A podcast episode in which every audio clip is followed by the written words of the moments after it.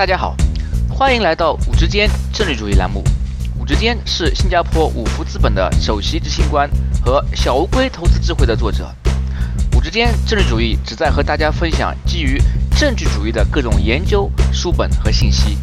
这些信息主要覆盖经济、商业、金融和投资领域。如果您有任何问题或者建议，请联系我们的微信公众号“五之间政治主义”或者微信号 “w o o d s f o r d”。随着计算机编程在金融投资中得到越来越广泛的应用，量化交易也越来越得到大家的关注。根据《华尔街日报》报道，在过去二十年，量化基金的数量和管理的资产规模都有了大幅度的增长。股票指数期货交易中，超过七成为量化交易；国际外汇期货交易中，量化交易量大约占到八成以上。那么，到底什么是量化交易？它和传统的基金投资策略有何不同？依靠电脑程序进行投资和我们人相比有什么优劣点？如何判断一个量化交易策略的好坏？带着这些问题，我和美国杜克大学的坎贝尔·哈维教授进行了一场非常有趣的谈话。由于我们谈话覆盖的范围比较广，因此我将我们的谈话内容分为两篇播客分别发表。今天这篇播客。是我们谈话的第二部分，主要讲讲量化交易策略和人为交易策略的区别，人类基金经理面临的来自机器的挑战，以及量化交易的未来。我和哈维教授首先谈到了量化交易策略和人为交易策略之间的区别，这个区别非常重要。但根据我的从业经验，我发现即使很多金融专业人士对这两个概念的理解都有很多误差。因此，我觉得有必要在这里花点时间，帮助大家把这个问题理理顺。在量化交易出现之前，所有的投资方法都可以被统称为人为投资策略，就是所谓的 discretionary。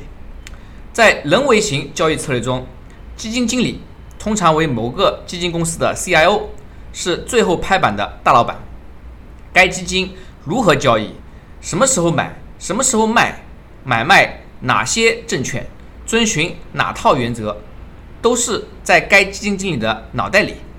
这也是为什么英语中把此类交易策略称为 discretionary 的原因所在。discretionary 直译过来就是自由决定的意思，也就是说，基金经理自作主张决定任何他认为最优的投资方式，不必给出任何理由。这种自由决定交易策略的最大特点。是投资回报完全取决于做决定的人，也就是那个最后拍板的首席投资官。投资者指望的是该基金经理胆识过人，能够比别人做出更快、更准、更有前瞻性的投资决定。在别人贪婪时，他噤若寒蝉；在别人害怕时，他大胆买入。说的就是这样的股神。由于做决定的是人，因此该基金经理管理的基金历史业绩。是无法复制的，因为即使历史重来，也没有人能够保证该经理在当时那个时点会做出一模一样的决定。同时，该基金经理的投资技能也很难被其他人拷贝，连儿子都不行。否则，巴菲特和索罗斯的儿子都可以成为投资大师了。即使一位经理明确告诉你他的投资标准，其他人也很难依葫芦画瓢。比如，某位基金经理对外宣称。作为一个价值投资者，我只会选择市净率低于两倍、市盈率低于十倍的公司。问题在于，现实情况远远复杂多，在各种规则之外总有例外。很多时候，当某位经理做出某个投资决策时，外人是很难猜透他脑子里究竟在想什么的，甚至可能他昨晚和太太吵了一架，都有可能导致他做出不同的投资决定。这些情况都导致了我们很难从人为型策略中。摸索出能够被大规模反复复制的交易模式，与之相对应的是量化交易策略，也可以称为系统化交易策略。系统化交易策略的核心在于一套事先定好的交易规则，在该规则被定好之后会被严格执行，基本不允许基金经理临时改变规则或者随机应变。举例来说。，CRISP US Large Cap Index 是一个大型股票指数。该指数的编排规则是基于美国的证券交易市场，根据一定规则挑选出那些市值规模最大的百分之十五的美国上市公司。当然，这里的一定规则是一系列规定非常严格的各种条件，比如公司总部所在地、股东结构、流通股市值等等。由于这些规则都是透明的，因此任何人只要严格遵循这些规则，就能够得到完全相同的指数成员。因此，在历史回测中也能够得到相同的投资回报。再举个例子，标准普尔五百指数。严格来讲，标准普尔五百指数不是一个系统化的投资策略。主要原因在于，标准普尔五百指数选的公司在绝大部分时间里是美国市值最大的五百家公司，但同时，标准普尔五百指数委员会有权做出自由决定和随机应变。比如在2008年。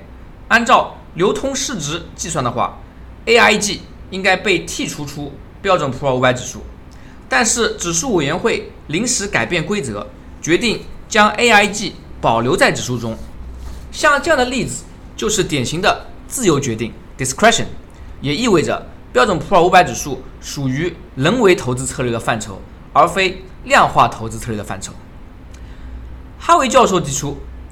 近年来，一个值得一提的变化是，有越来越多的基金经理开始在他们的投资策略中使用量化投资的方法。你可以把它想象成一个驾驶飞机的飞行员，在飞行过程中，很多决策都是电脑程序做出的。飞行员甚至可以把飞机调到自动飞行，自己去睡大觉。但是从始至终，飞行员都可以在任意时间干涉飞行过程，并随时调回到手动飞行模式。像这样的投资策略，虽然也带上量化的标签，但还是属于人为投资策略的范畴。以全世界最大的基金公司之一英诗曼 （Man Group） 为例，英诗曼公司的旗舰产品是一款名为 AHL 的纯系统化投资策略。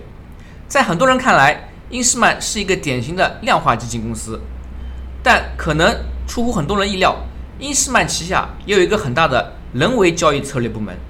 在人为交易策略部门里，他们也用到很多量化手段，甚至包括机器学习。当然，从定义上来说，由于到最后拍板做决定的还是那个基金经理，因此尽管使用了各种量化工具，这样的交易策略还是需要被归类为人为投资策略。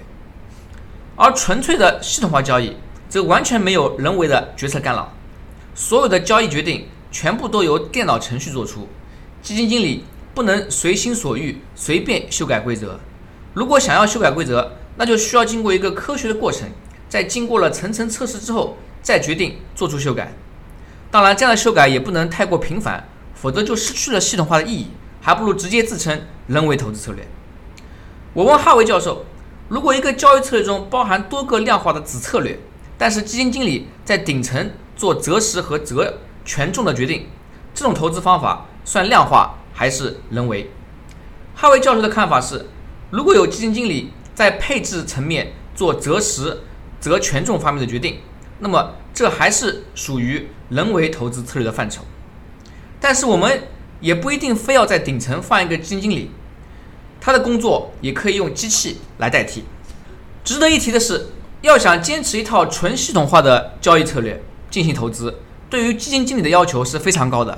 甚至可以毫不夸张地说，绝大部分基金经理根本无法做到这一点。主要有这么几个原因：首先，基金经理大多是自己行业里的专家，对自己的投资能力十分自信。在很多时候，基金经理会做出和电脑系统不同的判断，比如电脑按照规则将苹果公司股票纳入购买范围，但基金经理很可能觉得电脑没有考虑到若干因素，做出的决策不够优秀。在大多数这样的情况中，基金经理会觉得自己是正确的，而电脑是错误的。因此，基金经理的第一反应是否决电脑的决策，听从自己的第六感。其次，把几亿资金甚至上百亿资金交给一台电脑管理是有违人的常识的。电脑程序的代码是有限的，而世界的可能性则是无限的。除非代码的设计者已经考虑了任何可能出现的情况，否则大家很容易产生怀疑。这一次的情况是不是与众不同？是不是没有历史先例？如果没有历史先例，那电脑是不是在瞎操作？再次，由于系统化交易多年的积累和发展，很多量化交易程序已经高度复杂化。可以说，真正理解那些交易逻辑和程序的内行是凤毛麟角。绝大部分人，包括投资者，是根本不理解这些交易策略的算法和内在逻辑的。他们所能看到的只是表面的短期回报，比如过去半年、一年或者三到五年的投资业绩，以及过去十年到三十年的历史回测业绩。问题在于，很多时候短期的业绩回报充满了随机性，运气好和运气差可能造成百分之十甚至更多的投资回报差别。而和原来的交易算法完全无关，因此投资者在策略赚钱时很开心，而在策略亏钱时则开始担忧和紧张。只要发生一定规模的回撤，比如亏损百分之十，投资者第一反应就是赎回。在这种情况下，大部分基金经理不可能坚持他认为正确的交易策略，因为他们需要考虑到投资者的耐心上限。我向哈维教授提出，在他写的一篇论文。Market timing ability and volatility implied in investment newsletters as allocation recommendation 中，他做了很多实证检验，发现绝大多数写投资建议的那些分析报告都没有任何择时能力，无法给投资者带来任何价值。那么在择时这个问题上，量化策略比人类更有优势吗？如果有的话，主要体现在哪些方面？哈维教授的回答是：首先，在他另外一篇论文《Man vs Machine》。Comparing discretionary and systematic hedge fund performance 中，他们发现，不管是人为投资策略还是量化投资策略，都有择时成功的例子。这样的例子比较少，主要存在于对冲基金行业中，但确实存在。所以他并不认为量化的一定比人为的更好。只要你的策略足够优秀，不管是人为还是量化，都可能获得非常好的超额回报。哈维教授提到了他写过的另一篇论文。The variation of economic risk premiums，在这篇论文中，哈维教授提出，如果一个经济体处于萧条期，那么社会总体物价水平比较低，现金紧缺，因此风险溢价 （risk premium） 就会比较高，投资回报的期望值也会比较高。而如果该经济体处于高速发展的膨胀期，资金量非常充沛，风险溢价比较低，因此投资回报的期望值也会比较低。作为一个量化基金经理，可以基于这些基本规律设计出一套交易算法，在衰退期承担更多的投资风险，在膨胀期减少风险资产的配重，以此提高投资者的投资回报。当然，真的想要通过择时来获取投资回报，要远比上面说到的复杂多。举个简单例子，如何预判经济的增长和衰退，就是一个非常富有挑战性的难题。世界银行和国际货币基金组织雇佣了成百上千的经济学和金融学博士来预测世界各国的经济发展速度，但其准确率让人失望。如果他们真的能准确预测经济衰退的话，像零八零九年这样的情况就不会发生了。其次，平均来讲，特别是在公募基金领域，绝大部分基金经理没有择时能力。那些以写投资报告为生的分析员更甚。哈维教授的研究显示。那些投资报告没有任何择时价值。哈维教授提到，事实上，你稍微想一下，也不会感到特别惊讶。如果这些分析员真的有投资能力，他们为什么还要在那里写投资建议？他们应该自己去投资赚钱才对呀。我向哈维教授提出，您经常在公募基金行业和对冲基金行业之间做对比，并得出结论：对冲基金经理的投资回报更好。这背后是不是有一个人才流失的原因？即所谓的 brain drain。如果一位基金经理有特殊技能，他是不是会倾向于离开公募基金，加入对冲基金？哈维教授回答是：如果一位基金经理确实有投资才能，那么他会倾向于离开公募基金，去成立自己的私募对冲基金。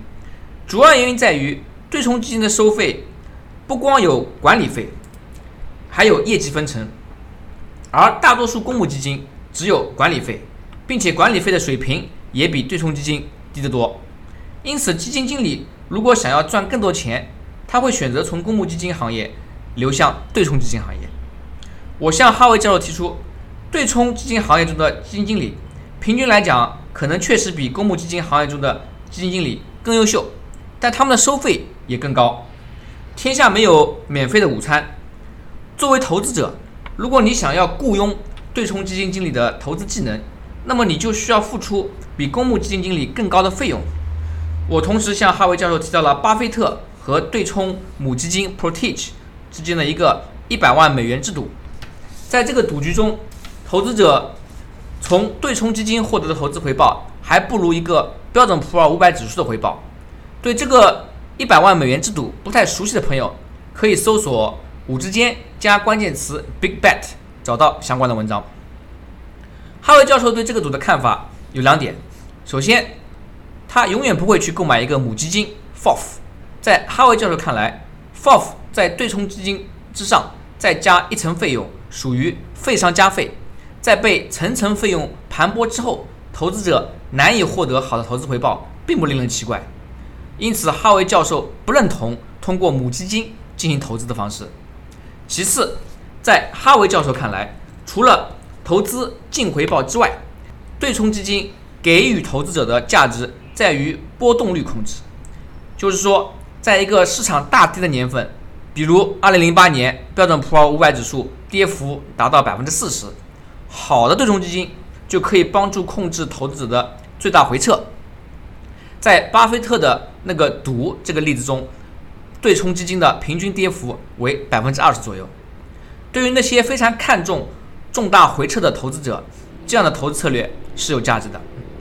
当然，控制最大回撤，或者也可以称为风险控制，也不是免费午餐，是需要成本的。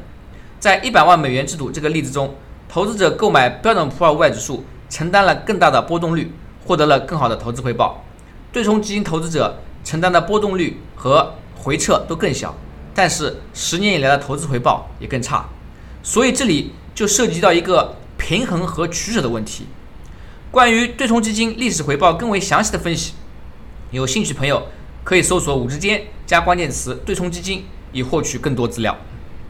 我接着问哈维教授：量化投资策略和人为投资策略的一个最大区别在于，电脑是冷血和理性的，而我们人则是充满感情的。在各种投资行为中，人处处受到非理性行为习惯的影响。那么，在一个充满着非理性人的市场中，如何期望一个理性的电脑程序化投资策略获得更好的回报？在哈维教授看来，市场越不理性，反而给优秀的量化交易策略更大的施展空间。量化交易策略的目的就是利用人的非理性弱点，将他们留在桌上那部分投资收益夺过来，放入自己的口袋中。在我和许忠祥先生、杰森素做的专题对话中，他也表达过类似观点。有兴趣的朋友可以搜索“五之间”加关键词“杰森素”，找到该文章报道。哈维教授同时提醒广大听众和读者，所有的主动投资都是零和博弈。如果有人能够获得超额回报，那么就一定有人蒙受了超额损失，这一点非常重要。因此，投资者在选择任何主动型投资基金之前，都需要做非常细致的尽职调查和研究，确保自己理解。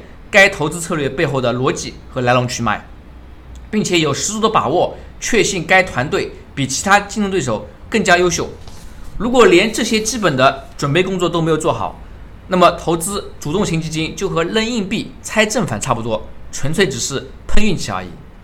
我向哈维教授补充，主动投资就像在一个充满弱肉强食的原始森林中的幸存者游戏，要么你比别人强，把对方吃掉。要么你成为别人的盘中餐，哈维教授表示赞同。在他看来，这种零和博弈不光存在于散户投资者和基金经理之间，也存在于大型和小型的基金机构之间。一家大型的基金公司就会有更多的财力和资源去雇佣各种专才，使用最先进的科技，获得最大量的数据。比如现在比较热门的机器学习，只有财大气粗的大型。基金公司才可能把这样的技术用于投资之中。这个问题我们也可以这样考虑：在投资这片丛林中，有各种动物，大型的基金公司就好像大象、老虎这样的猛兽，它们处于食物链的顶端，绝大部分小动物看它们都会闻风而逃。而在这片丛林里，也有很多其他中小型动物，比如野狼、兔子、青蛙、乌龟和蟑螂。每一个动物都有自己的生存之道。有一点是肯定的，如果你没有琢磨出最适合自己生存的法则，那么你可能分分钟成为其他野兽的盘中餐。用客观的态度认识自己，明白自己的优劣点，是提高自己生存机会的关键手段。我向哈维教授请教，您经常提到“机器学习”这个词，能否为那些非计算机背景出身的朋友稍微介绍一下，什么是机器学习？机器学习在金融投资领域有哪些应用？未来二十年的前景如何？哈维教授指出，机器学习和人工智能是两个紧密结合的概念。机器学习不仅被应用于金融投资领域，事实上，机器学习在各行各业都有广泛的应用。在金融投资领域，机器学习的一个比较深度的应用体现在数据处理和分析方面。哈维教授提到一个词，叫做 “disciplined data mining”，翻译过来就是系统化数据挖掘。通过高度科学化和系统化的方法。在海量的金融数据中寻找并总结出靠谱的变化规律，基于这些规律设计出交易算法并不断改进，这是目前量化交易领域的一个研究热点。同时，哈维教授指出，在可预见将来，科技变化带来的生产力革命将是不可限量的。在1985年到1990年间制造的超级计算机 Cray 2重达2.27公吨，造价高达2500万美元，而今天。一台 iPhone 七售价为几百美元，小到可以放到裤子口袋里，其计算能力和数据存储量都超过 Cray 2的一百倍。在十年或者十五年以后，我们完全可以想象，一台售价为几千美元的计算机，能够拥有一个成年人人脑的计算能力，甚至几百个、几千个人脑的计算功能。所以可以预见的是，在未来的二十年，金融交易行业。将发生革命性的变化，我们会看到更多的机器之间的互搏，而人类作为交易主体的活动空间将不断被压缩。基金经理被机器代替、失业下岗的可能性完全不是空穴来风。在节目的最后，我问哈维教授，对中国听众和读者朋友们有何建议？哈维教授说道：“你应该争取成为科技革命的引领者，在革命来临时候，你应该试图成为革命者 （disruptor）。”而不是被革的对象，disruptee。在可预见的将来，很多公司的白领工作会被计算机和自动化代替，会永远消失。即使你不学计算机，也应该保持自我学习的进度。哈维教授本人在杜克大学上的课程就包括机器学习和区块链 （blockchain）。在他看来，这些领域都是未来能够改变我们生活的前沿科技，值得我们关注和学习。谢谢收听五之间政治主义频道。如果您有任何问题或者建议，请联系我们的微信公众号“五之间政治主义”，或者我们的微信号 “w o o d s f o r d”。祝您有美好的一天。